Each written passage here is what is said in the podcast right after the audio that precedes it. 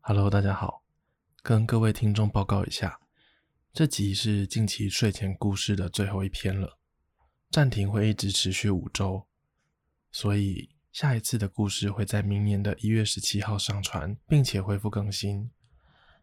原因是因为我最近的论文口试快到了，评估之后就决定暂停，但周六的每周闲聊还是会继续持续。感谢各位的体谅。那就进入今天的故事喽。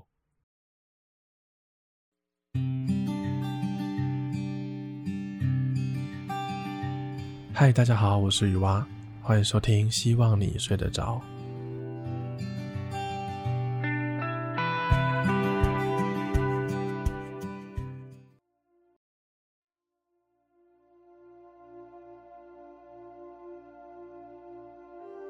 中国古代的传说是这么说的：世界本来是一团混沌的黑暗，里面没有光，没有声音。这个时候，出现了一个叫盘古的巨人，他用大斧头把这一团混沌劈开来，比较轻的气往上浮，就变成了天空。比较重的就往下沉，变成了地板。从此之后，天空每天高出一丈，地每天加厚一丈，盘古本人也每天都长高。就这样过了一万八千年，天空变得很高很高，地板也变得很厚。而盘古成了顶天立地的巨人。后来有一天，盘古死了，他的身体各个部分就变成了太阳、月亮、星星，还有高山、河流、草木等等。为什么会提到这个传说？那是因为虫虫最近拿到了一张藏宝图。虫虫是一位二十九岁的上班族。某天下班准备骑车回家，忽然发现自己的机车前面的置物篮里被塞了一张纸。他原本以为又是有人在乱塞广告，这只是一张普通的广告纸。然而当他仔细一看，却发现这张纸的质地非常的精致，完全不像一般广告会用的廉价纸张。这张纸有点接近布的质感，但又比布更坚硬了一点，有一点像挂画的材质。纸的上面绘画着一块世界地图。地图的上面有三个红点，红点分别标注着不同的国家、不同的城市。纸的最上方写着一段英文，翻译成中文就是“盘古的肚脐”。虫虫完全不知道这个是干嘛的，但因为看起来很精致。就先把它收着。就这样，虫虫随手把这张纸放在车厢里。当天回家之后，虫虫发现网络上每个人都在讨论一个新的话题。话题起源于在推特上疯狂流传的一个影片。影片的画面。是在美国的一个建筑物前，有位富豪不知道是什么原因被抓起来，大批的警察围在一旁，手里都拿着重装武器戒备着。这位富豪在被警察压制在地上之前，他的手里拿着一张纸，大声呼喊着，内容大概是。我把宝藏都放在那里了，去找吧，就在盘古的肚脐里。虫虫本来只是随意的看看，然而当他看到那位富豪手中挥舞的纸，不禁感到震撼。怎么会跟我刚刚在车上发现的那张纸一模一样呢？他的心顿时涌出浓厚的好奇心，对这件事情产生了兴趣。那张纸的价值可能远超虫虫的想象，于是他赶忙去机车上把那张藏宝图拿起来，仔细端详。就这样，隔了几天，这段匪夷所思的影片在网络上如病毒般扩散，成为了全球每一个人的话题。藏宝图的事情也传遍了大江南北。据说，那位富豪在被判入狱之前，已经先把自身大部分的财富都藏起来了，而且据消息指出，他只制作了一万份的藏宝图，并且派人散布在世界各个角落，等着人来寻找宝藏。这种行为让每个人都看不懂那位富豪的真实意图。但宝藏的吸引力巨大，一时之间，全世界的人都陷入了寻宝的行列。虽然宝藏图，虽然藏宝图有一万份，但因为区域是全世界，跟全世界的人口比起来，数量还是太小了，所以。这张藏宝图的价值疯狂的上涨，到后来，甚至有人出价到台币一百八十万，想要购买。就连藏宝图的电子档，也开价到了两千美金一份。虫虫不敢跟别人说这件事情，毕竟匹夫无罪，怀璧自罪的道理，他还是懂的。藏宝图的消息迅速的在全球扩散，就如同一场突如而来的风暴，横扫了所有社交媒体，YouTube、Instagram，还有 FB，全部的平台都在疯狂的分享关于这个藏宝图的最新情报，相关的关键字。相关的关键字在搜寻引擎上一飞冲天，相关的标签更是多得令人难以记住。这个话题毋庸置疑的引爆了全球，而后人把这个事件称为“大肚脐时代”。在这段时间中，每个人都变成了冒险家，到处寻宝，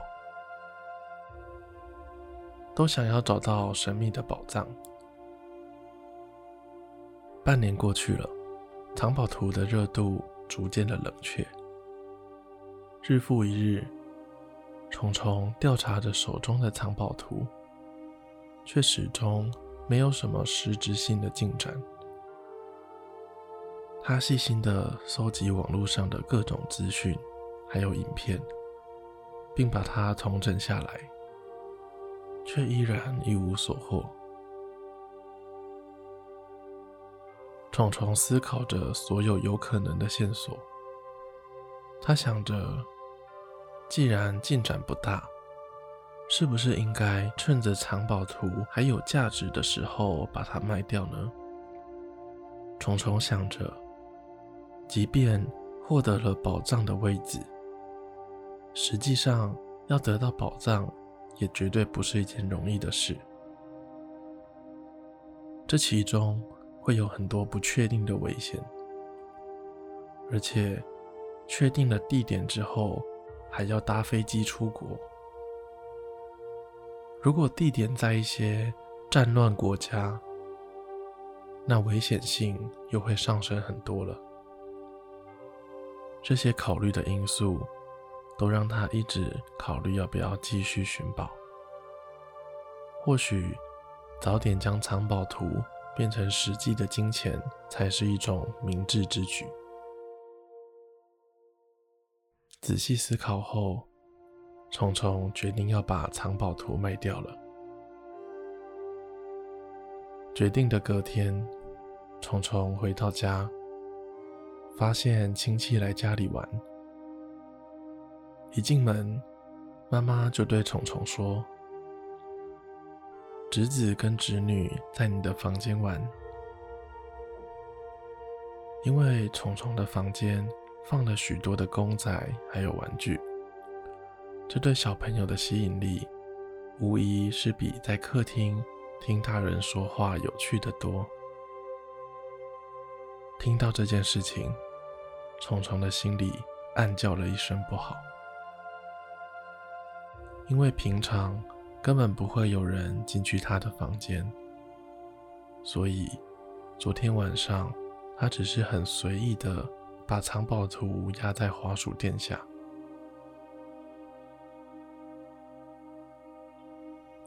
进到房间之后，果然发现侄子和侄女正在玩他的公仔。侄子正抓着某个公仔的头晃来晃去。虫虫提心吊胆的环顾房间，果然发现藏宝图。被丢弃在角落。更让虫虫血压飙升的是，藏宝图明显的被撕成两半，仅剩下不到三分之一的长度连接在一起了。虫虫暴怒，把侄子侄女撵出房门，把门用力的摔上，再也不理会房门外。被惊吓到大哭的侄子侄女，以及赶快过来查看情况的妈妈，还有亲戚。虫虫痛心的把那张撕成两半的藏宝图放在手心，有一百多万价值的东西就这样毁掉了。这种损失令人相当的心痛。他急忙打开电脑。开始在网络上搜寻有关损坏藏宝图价值的资讯，经过艰苦的查找，却始终找不到相关的线索。对于藏宝爱好者来说，那上面的每一块线索都有可能是关键。所以，这么贵重的藏宝图，大家都是小心翼翼的。即便在寻找线索的时候，也都保持着它的完整，没有人会把它撕成两半。虽然有些人为了找线索也用火烧过，也把它泡过水，但这都是在极度小心的情况下操作。找着找着，虫虫此刻的内心如同一片沉寂的深海，他的情绪波动如潮。但表面却看不出来，这是一种没办法用言语形容的绝望。他的眼神都是失落，都是遗憾。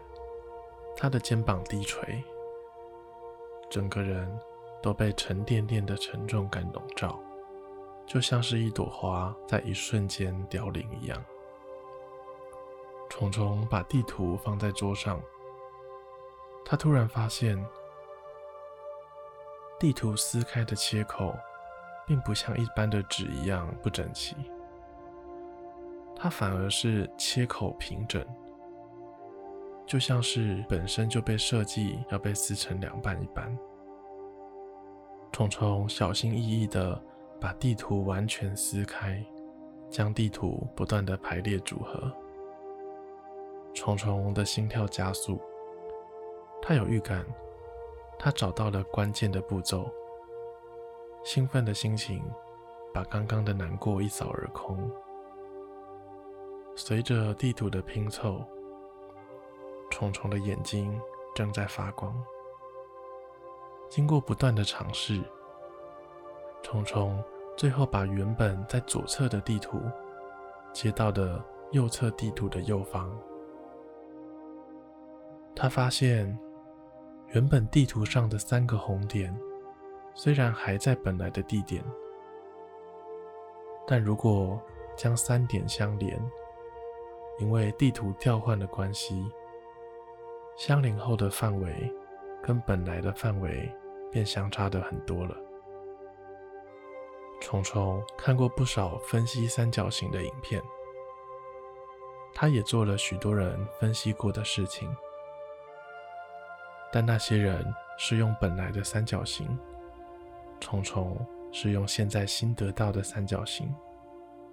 虫虫最后发现，将三个点相连后，会得到一个锐角三角形。找出锐角三角形后，计算三角形的重心。这个重心的位置，居然就在台湾。但台湾也很大，怎么可能每个地方都找？于是，虫虫想出了一个办法。原本的三个点都位于不同的国家上，但因为世界地图是缩小无数倍的世界，将其相连后得到的地点放在真实世界上一定也很大。所以虫虫他把三个点对应的城市都在 Google Map 找出来，再根据实际的坐标画出一个三角形，运用软体。算出这个三角形的重心，因为是用软体，所以可以很精确的得到重心位置的经纬度。得出经纬度的虫虫连忙查询这个地点在哪里。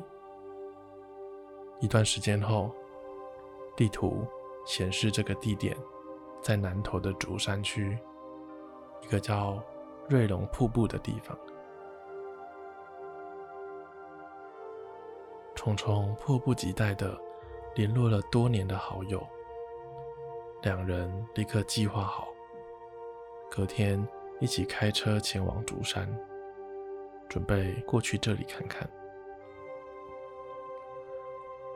隔天，他们的车行至竹山，虫虫和好友两个人都感到空气中弥漫的清新，这是独属于乡下的味道。他们在 Google Map 的指引下，穿越了绿意盎然的山脉，穿过了山洞，一步步走向了瑞龙瀑布。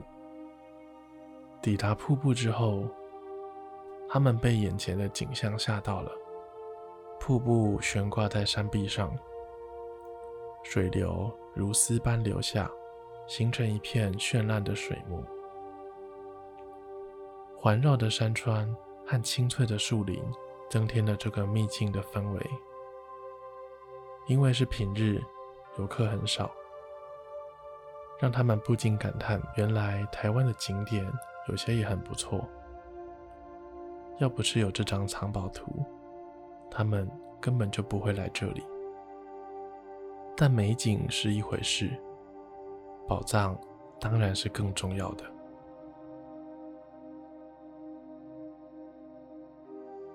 根据地图的显示，坐标的地点是在瀑布的上游。两个人来到了坐标地点，发现这里也是一条河，而四周都是巨大的石块，还有溪水、树木，完全不觉得有什么特别的。他们环顾四周。四周是崇高的山岭，苍翠的树木，河旁边是巨大的石块，散落在中间，就像大自然的雕刻品。漂亮是漂亮了，但哪里有什么宝藏的踪影呢？两个人四处寻找，都没有发现哪里有特别的不一样。虫虫心想。看来，取三角形的重心并不是正确的方式。就在虫虫这么想的时候，他的同伴惊呼了一声，只见同伴拿着一块尖锐的石头，正朝着他们刚刚靠着休息的大石头刮。原本只是同伴的无心举动，但他发现这个石头的表面很脆弱，很好把它刮下来。他们就这样，一人拿着一颗石头挖这颗大石头，石头的表面不断的剥落，剥落了大约五公分的深度时，终于露出了不同的样子。眼前的景象令人难以置信，石头内部竟然是一大块闪闪发亮的黄金。这颗金色的石头大小相当的惊人。如果要以其他的物品来形容的话，大概就跟一台修旅车差不多。金光闪闪的景象令他们目瞪口呆。他们发现了一座黄金大石头。他们确定是找到了宝藏，找到了这位美国富豪藏在台湾的宝藏。这梦幻般的现实让他们不禁怀疑，是不是在做梦？两个人下巴都惊讶到快掉下来。这么大块的黄金，到底价值多少钱啊？最后，他们用了各种方式，把黄金找了个地方藏了起来。就这样，这块黄金让他们的余生都不愁吃穿了。今天的故事就讲到这里。大家晚安。